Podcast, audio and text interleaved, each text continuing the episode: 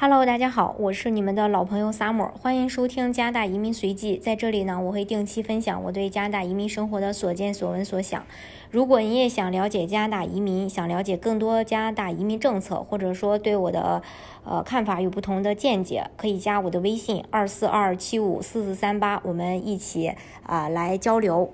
因为做移民这个行业做的时间久了，你就会发现啊，嗯。在跟客户沟通的过程当中也好，还是说在跟粉丝沟通的过程当中也好，我发现很多人虽然说通过呃各种渠道、各种媒介去对这个加拿大的生活有一个呃了解，但是要是真正去谈论起来，国外生活有哪些好处啊，哪些呃这个不好的地方呀，很多人其实还是会感到很茫然的。呃，甚至是会有些忐忑不安，害怕呃自己以后真的呃到加拿大生活了以后，不如自己想象的那么好。所以呢，我在这里就会通过我自己的一个感受、一个了解，去跟大家分享一些就是我所知道的一些加拿大的一些城市的生活。那今天呢，我们再一起来跟大家分享一下蒙特利尔这个地方。蒙特利尔呢，它是位于加拿大魁北克西南部的一个城市，主要位于圣劳伦斯河中的呃蒙特利尔岛以及周边的小岛。它是加拿大的第二大城市。本来呢，它之前是属于加拿大的第一大城市，但是随着多伦多的崛起，第一大城市的称号逐渐被多伦多所呃替代。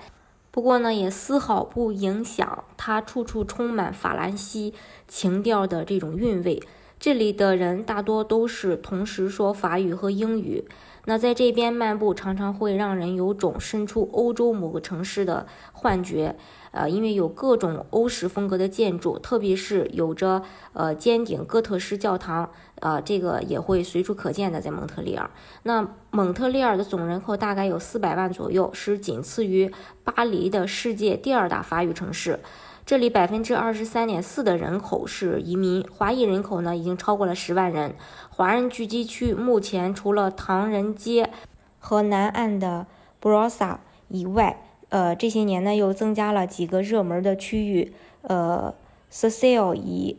a n g r e n 为中心，西岛以呃 k i r k l a n d 为中心，中部呢以 Saluva 为中心，南岸呢是以呃。坎迪亚克为中心，政府呢为了保留这个法语文化，出台了很多的措施，比如说规范相应的魁省移民政策对法语的要求，或者要求当地所有店铺的商标、路面指示牌必须使用法语。所以呃，在大街上你经常会看到各种法语的标识。但是呢，法国这个法国的法语与魁北克的法语还是有些差别的，就像东北人跟河南人。都是用自己的这个家乡话来呃沟通，只是说口音不同，但是呢也都大境相庭，大家可以听得懂。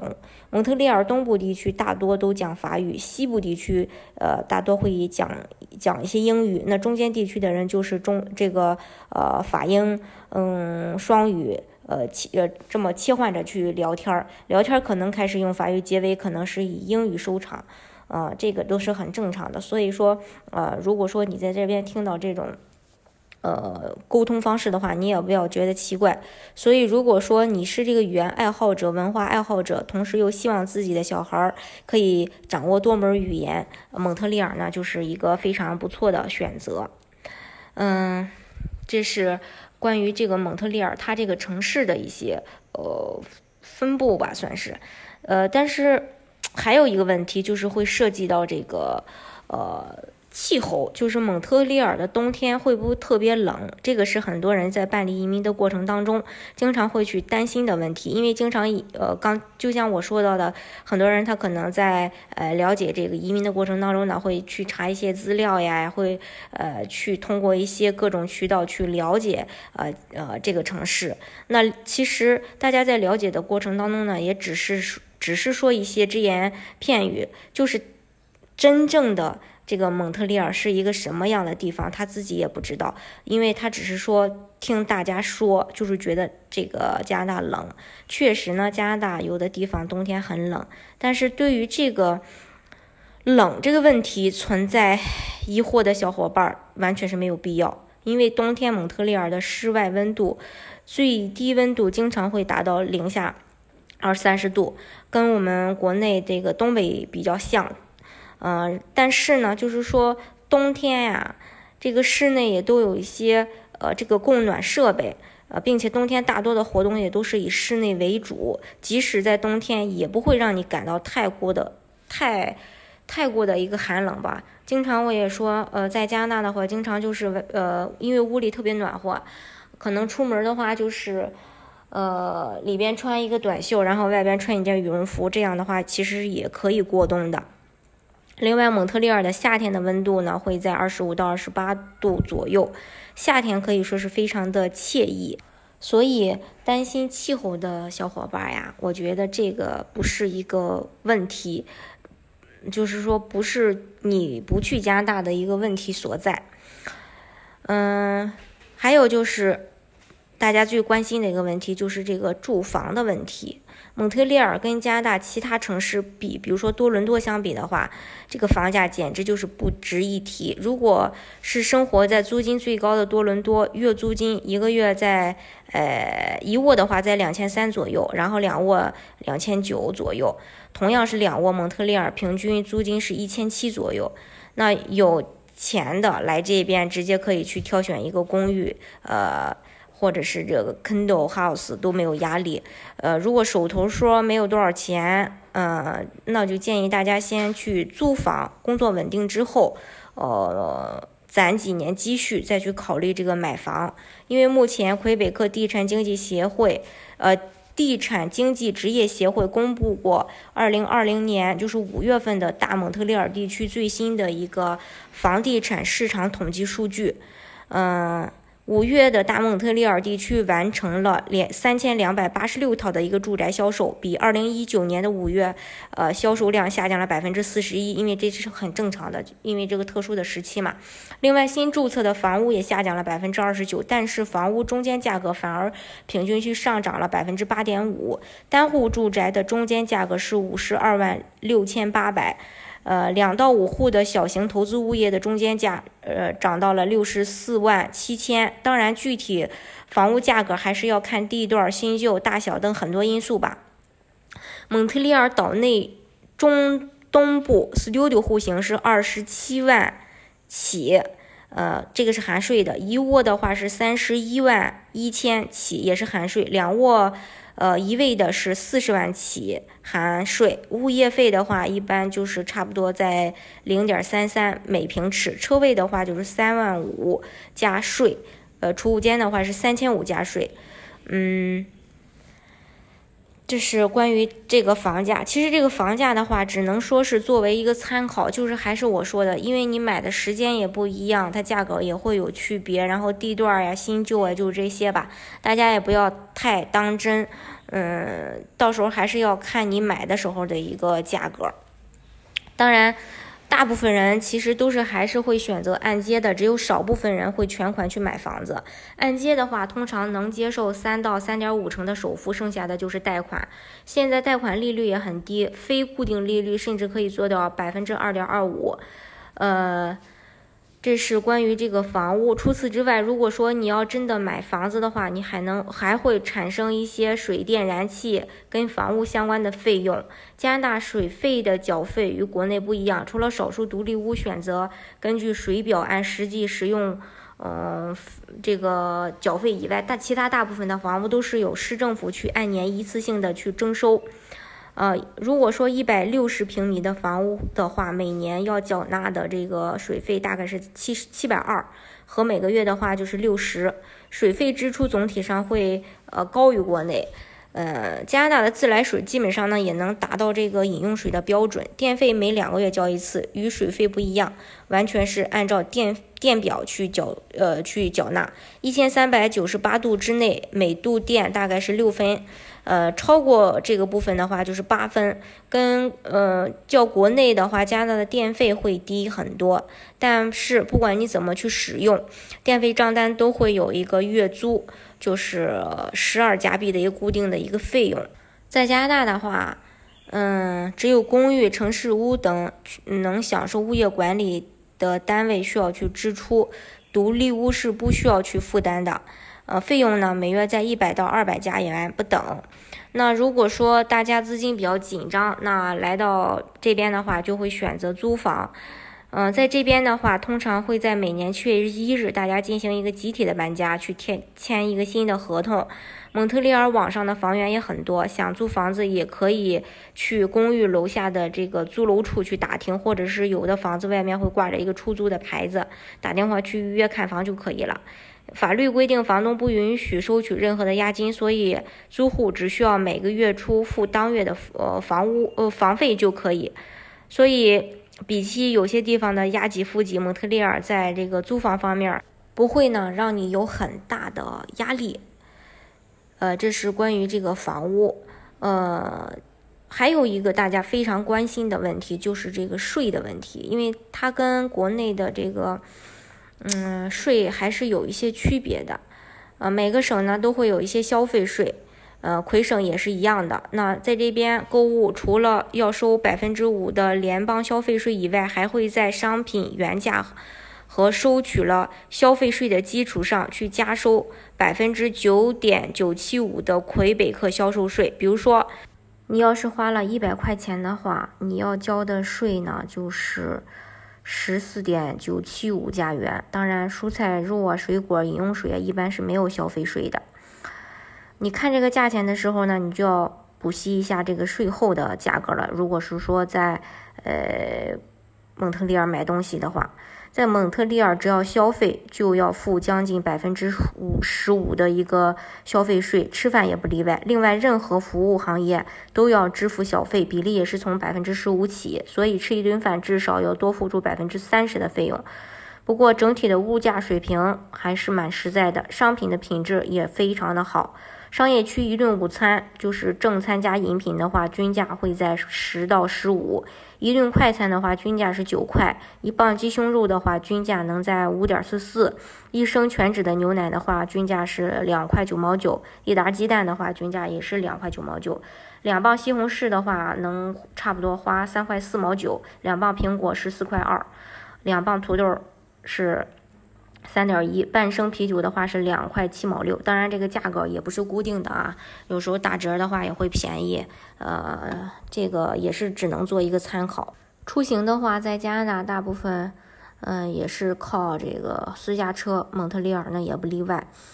嗯，如果你想买车的话，经济型的都会在两万到四万，中档的就是五万到六万一个价位，高档的话就是差不多，呃，就会更贵了。嗯，这个车费的话，还是车买车的价格的话，还是看自己的一个承受能力吧。车险的话，大概能花个一百五一个月；全保的话，一年也要交三百左右。油费的话，呃，截止到二零二零年的六月十八日，蒙特利尔全市最低油价是九十八点九，平均大约是一百零八左右，折算过来的话，差不多就是一块零八毛加元每升。这是有私家车的，那没有私家车的呢？只能空，只能靠这个呃公共交通。整体来说的话，呃，交通也也算是便利吧。呃，蒙特利尔呢有这个呃很多的交通公司啊，这个网络中也会包括一些公共系统和地铁系统。买票后既能用公交车，也能用于坐地铁。具体车票的费用还是根据行程的长短来去定。嗯。这个公交系统呢，一共运营一百九十六条日间线路和二十三条夜间线路，覆盖的范围非常广。而且，呃，蒙特利尔话，蒙特利尔的话有四条线路，呃，地铁的线路啊，分别是绿线、橙线、黄线和蓝线。绿线和橙线是贯通市中心最热门的一个地铁线路，呃。黄线的话，就是会连接一些岛外南部的小城市，并且每一个地铁站都没有地铁全线的地图以及本站周边设施和建筑图。另外，还有一种行车方式，就是共享单车。这个租用的方式也很简单，任意一个租车点都可以使用信用卡租车和还车。每辆自行车都会收取一部分的佣金，这个跟国内的美团呀、摩拜呀很像。嗯，然后蒙特利尔的出租车的话，呃，就是招手就可以停的，也可以在出租车停靠点去乘，起步价是三块四毛五，之后的话是一块七，呃，每加呃一加元一块七加元每公里，等待的时间差不多就是，呃，零点六三加元每分钟，可以付现金，也可以信用卡结算，这是呃交通。另外，很多人移民的话也会考虑孩子的教育。嗯，蒙特利尔的话，呃，境内嗯有六个教育局，然后分管着不同区域的一个英法语学校。孩子们从五岁开始会接收学前班、小学的教育，中学的教育是五年，是七到十一年级；小学的话是一到六年级。完成完成十一年级的学生将获得政府颁发的初级教育证书。蒙特利尔的学校体系分为公立和私立。公立又细分为法语公立学校和英语公立学校。学龄孩子上公立学校的是每个居民的基本合法权利，所以孩子们不需要考试，也不需要提供任何家庭背景资料，都是按区就近读书。报名时需要提供本学区的住宿证明，跨区读书是不允许的。公立学校对于有合法身份的居民学费是全免的。所谓的合法居民，就是包括有加拿大护照的公民，也包括有枫叶卡的永久居民，以及有合法学习及工作签证的外国人。国际留学生呢是不享受免费教育的，需要去支付学费。法语公立学校一年是在七千加币左右，英语公立学校是一万加币左右。另外，公校会有一些收费的项目，比如说午餐、课后辅导，费用不高，一天就几块钱。每个学校它会有车有一些这个差别，